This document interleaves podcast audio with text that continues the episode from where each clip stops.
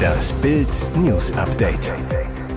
Es ist Samstag, der 3. September und das sind die Bild meldungen Ampelgipfel in Berlin.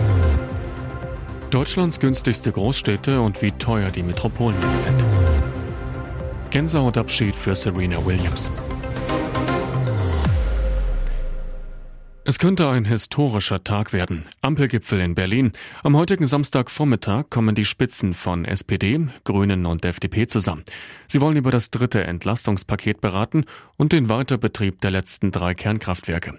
Bild der die Grünen wollen ihr striktes Nein aufgeben, einen Weiterbetrieb über den 31. Dezember hinaus ermöglichen. Die AKW-Wende. Der Atomausstieg zum Jahreswechsel wäre damit verschoben. Grund die Energiekrise. Die AKW tragen aktuell bis zu 8 Prozent zur Stromerzeugung bei. Ohne sie drohen im Winter unter anderem massive Probleme mit der Netzstabilität. Vor allem die FDP drängt seit Wochen auf längere Laufzeiten bis 2024. Es wird erwartet, dass Habeck heute die Ergebnisse des Energiestresstests präsentiert. Daraus dürfte sich im Winter eine mögliche Stromnot ergeben. Die Rechtfertigung für den Weiterbetrieb. Blitzüberfall auf Postbank mit 600 PS Audi. Die Spur führt zu diesem Knacki. Razzia in der JVA Tegel. Weil er mit den Bankräubern aus der Ulandstraße unter einer Decke stecken soll, bekam Knacki Elias R. Besuch von Polizei und Staatsanwaltschaft. Der Verdacht, mit Hilfe von drei weiteren Verdächtigen soll er versucht haben, Spuren zu dem spektakulären Postbanküberfall in Wilmersdorf zu verwischen. Am Mittwoch durchsuchten Fahnder die Redaktion der Knastzeitung Der Lichtblick in Tegel. Elias R. ist Herausgeber. Auch seine Zelle wurde gefilzt, außerdem die Büros seines Rechtsanwalts an der Otto-Suhr-Allee und die Wohnung eines verdächtigen 29-Jährigen und seiner Verlobten. Anwalt Dennis S. wurde wegen Verdachts auf Strafvereitelung und gemeinschaftlichen Betrug sofort verhaftet. Über den Anwalt soll Elias R. aus der JVA Tegel heraus den 29-Jährigen dazu gebracht haben, sich gegenüber der Polizei als Mieter eines Audi auszugeben, mit dem vier bewaffnete Gangster nach dem Überfall auf die Postbank am 29. Juni in der Ulandstraße flüchten. Geheime Mega-Abfindung für ARD-Funktionär. Goldener Handschlag beim Bayerischen Rundfunk auf Kosten der Gebührenzahler. Intendantin Katja Wildermuth soll einen ihr unliebsamen Direktor im letzten Herbst mit einer Mega-Abfindung nach Hause geschickt haben. Bis zu 700.000 Euro soll der Österreicher Reinhard Skolik kassiert haben.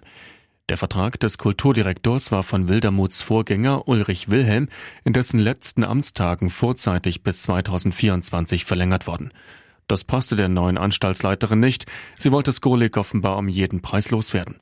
Über die genaue Höhe der Summe haben beide zwar Stillschweigen vereinbart, doch BR-Verwaltungsratschefin Ilse Aigner bestreitet die geheime Transaktion gegenüber Bild nicht, beteuert, das ist die bislang gängige Praxis und auch zulässig. Wie beim Trainerwechsel im Fußball, aber die werden nicht von den Rundfunkbeiträgen bezahlt, die jeder von uns bezahlen muss. Deutschlands günstigste Großstädte und wie teuer die Metropolen jetzt sind. Jahrelang kannten die Immobilienpreise in Deutschland nur eine Richtung, immer weiter rauf. Doch der Immoboom verlangsamt sich. In vielen deutschen Städten sind die Kaufpreise seit Jahresbeginn gesunken um bis zu 30 Prozent. Während die Preise in Deutschlands Metropolen weiter recht hoch sind, gibt es in einigen Großstädten jetzt wieder echte Schnäppchen mit Quadratmeterpreisen von weniger als 2000 Euro. Das Vergleichsportal ImmoScout24 hat für Bild die 20 günstigsten Großstädte herausgesucht. Ergebnis, besonders in Nordrhein-Westfalen und dem Osten Deutschlands sind Häuser und Wohnungen in einigen Städten noch erschwinglich. Vier der 20 günstigsten Städte liegen im Osten, sogar zwölf in NRW. Günstigstes Pflaster für Immobilienverkäufer ist laut ImmoScout die Stadt Chemnitz, wo der Quadratmeter für durchschnittlich 1574 Euro angeboten wird. Eigentum in Magdeburg und Cottbus ist nur etwas teurer. Gänsehautabschied für Serena Williams. Eine der größten Tenniskarrieren aller Zeiten ist Geschichte. Serena Williams ist bei den US Open nach großem Kampf in der dritten Runde gegen die Australierin Ayla Tomljanovic mit 5 zu 7, 7 zu 6 und 1 zu 6 ausgeschieden. Nach dem über dreistündigen Spiel hatte die 23-fache Grand Slam-Siegerin mit den Tränen zu kämpfen. Die Amerikanerin beim Abschlussinterview, das sind Freudentränen, denke ich. Dann dankte sie ihrer Familie für die großartige Unterstützung in den letzten 25 Jahren. Ihre Schwester hob sie dabei besonders hervor. Ohne Venus hätte es keine Serena gegeben. Die beiden waren bei den US Open erstmals seit 2018 wieder gemeinsam im Doppel angetreten, dort aber bereits am Donnerstag in der ersten Runde ausgeschieden. Vor dem Turnier hatte Serena ihren Rücktritt angekündigt, dabei aber kein genaues Datum genannt. Den 24.000 Zuschauern war jedoch klar, dass sie wohl das letzte Spiel ihres Idols sahen. Umso mehr wurde jeder Punkt der 40-Jährigen abgefeiert. Und jetzt weitere wichtige Meldungen des Tages vom Bild Newsdesk. Wegen eines vermeintlichen Öllecks an einer Turbine stoppt Kreml-Diktator Wladimir Putin die Lieferung von russischem Gas durch die Ostsee-Pipeline Nord Stream 1. Wann wieder Gas fließen soll, unklar. Das Leck sei bei den gemeinsam mit Experten von Siemens Energy erledigten Wartungsarbeiten an der Station festgestellt worden, erklärte der russische Staatskonzern Gazprom. Die Turbine könne deswegen nicht weiter sicher betrieben werden.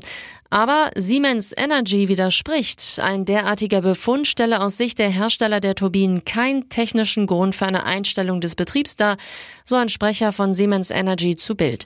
Solche Leckagen beeinträchtigen im Normalfall den Betrieb einer Turbine nicht und können vor Ort abgedichtet werden. Es handelt sich um einen Routinevorgang im Rahmen von Wartungsarbeiten, erklärt er weiter. Siemens Energy sei aktuell nicht mit Wartungsarbeiten beauftragt, stehe aber bereit. Unabhängig davon haben wir schon mehrfach darauf hingewiesen, dass in der betroffenen Verdichterstation genügend weitere Turbinen für einen Betrieb von Nord Stream 1 zur Verfügung stehen, entlarvt Siemens Energy die Putin-Lüge. Eigentlich hätte ab Samstagmorgen nach einem dreitägigen Lieferstopp wieder Gas fließen sollen. Jetzt bleibt der Stopp auf unbestimmte Zeit. Söders Knallhartplan für die ARD. Bild war zu Besuch bei Bayerns Ministerpräsident Markus Söder im bayerischen Heimatministerium in Nürnberg. Bild hat gefragt, braucht Deutschland diese ARD noch? Markus Söder, der öffentlich-rechtliche Rundfunk steht vor einer Bewährungsprobe. Um das hohe Vertrauen und die Gebühren zu rechtfertigen, müssen alle Vorwürfe restlos aufgeklärt werden. Es braucht ein neues Regelwerk mit strengen Veröffentlichungspflichten aller Nebeneinkünfte der Verantwortlichen. Dabei gilt es, sich die Regeln für Abgeordnete der Parlamente zum Vorbild zu nehmen. Dazu gehört auch eine Obergrenze der Gehälter und eine generelle Beschränkung von Nebentätigkeiten. Was Söder außerdem zu den Gefahren einer Gasmangellage im Winter sagt und wie er die neue Frisur seiner Modeltochter findet, das lesen Sie auf Bild.de. Zoff zwischen Edeka und Coca-Cola. Ab sofort beliefert Coca-Cola die Supermarktkette nicht mehr. Hintergrund des Streits, der Getränkegigant hat die Preise zum 1. September heftig angehoben. Laut Lebensmittelzeitung sei der Supermarktkette bereits im Juli angekündigt worden, dass die Preise für alle Produkte und Verpackungen im höheren einstelligen Prozentbereich steigen würden. Edeka akzeptiert die Preissteigerung nicht. Solche Preiskämpfe sind durchaus kein Einzelfall, sagt Nils Busch-Petersen vom Handelsverband Berlin-Brandenburg. Viele Lebensmittelhersteller haben zuletzt unter dem Deckmantel der Inflation ihre Preise angehoben, um Profite zu schinden. Die Leidtragenden sind die Kunden. Edeka hatte seine Lieferanten schon vor überhöhten Preisforderungen gewarnt. Lebensmittel dürfen nicht zum Luxusgut werden, so Edeka-Chef Markus Moser. Hakenkreuzschmierereien und aufgeschlitzte Autoreifen. Grünpolitiker erfand Nazi-Drohungen gegen sich. Die Staatsanwaltschaft ermittelt gegen den grünen Lokalpolitiker Manoy Subramiam aus Erkelenz in NRW. Offenbar hat der Ratsherr rechtsradikale Morddrohungen gegen sich selbst nur erfunden. Mehrfach hatte der Stadtpolitiker im Juli Anzeigen gegen Unbekannt erstattet. Mal waren Autofenster eingeschlagen und Hakenkreuze auf den Wagen gesprüht. Dann waren Rasierklingen in der Post. Es habe Morddrohungen unterzeichnet mit NSU 2.0 gegeben. Dazu auch Nazi-Schmierereien an der Haustür. Der Staatsschutz der Aachener Polizei war eingeschaltet. Doch jetzt kommt heraus, der Politiker hat offenbar alles selbst inszeniert. Im Rahmen der Ermittlungen erhärtete sich der Verdacht, dass es nicht zu den angezeigten Straftaten kam, diese vorgetäuscht waren und eine Bedrohungslage nicht vorlag, so die Staatsanwaltschaft Mönchengladbach und die Polizei Aachen am Freitag in einer gemeinsamen Presseerklärung. Und weiter Durchsuchungsmaßnahmen und eine Vernehmung des Beschuldigten, in der er dies einräumte, haben diesen Verdacht erhärtet. Sobramiam legte noch am Freitag sein Mandat nieder. Megans irre Lügenliste, Prinzessin Pinocchio voll in Fahrt. Mit ihrem Interview in The Cut schneidet sie sich ins eigene Fleisch. Die Behauptungen von Herzogin Meghan schlagen immer höhere Wellen und die Enthüllungen werden immer irrer. Jetzt dementieren sogar zwei Zeugen, dass Meghan bei der König der Löwen Premiere 2019 mit Nelson Mandela verglichen wurde. Südafrikaner John Caney sagte der Daily Mail, ich habe Meghan nie getroffen und auch Lanz Ehrenamtsfrau und Castkollegin Lindive Kiese will nie mit Meghan gesprochen haben.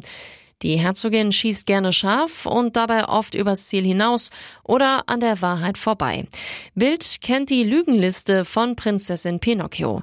Monarchiemärchen. Als Amerikanerin wusste ich nichts über die Royals. Dabei war sie laut Freunden schon als Kind fasziniert von Lady Di, schoss als Teenie Erinnerungsfotos am Buckingham Palast. Heimliche Hochzeit. Im US-TV behauptete Meghan drei Tage vor ihrer offiziellen Hochzeit privat getraut worden zu sein. Der Erzbischof dementierte. Vergessene E-Mails. Meghan bestritt, an der Biografie Finding Freedom mitgewirkt zu haben. Als E-Mails das Gegenteil belegten, hatte sie dieses schlicht vergessen. Was noch auf der Liste steht, lesen Sie auf Bild.de. Weitere spannende Nachrichten, Interviews, Live-Schalten und Hintergründe hört ihr mit Bild TV Audio. Unser Fernsehsignal gibt es als Stream zum Hören über TuneIn und die TuneIn-App auf mehr als 200 Plattformen, Smart Speakern und vernetzten Geräten.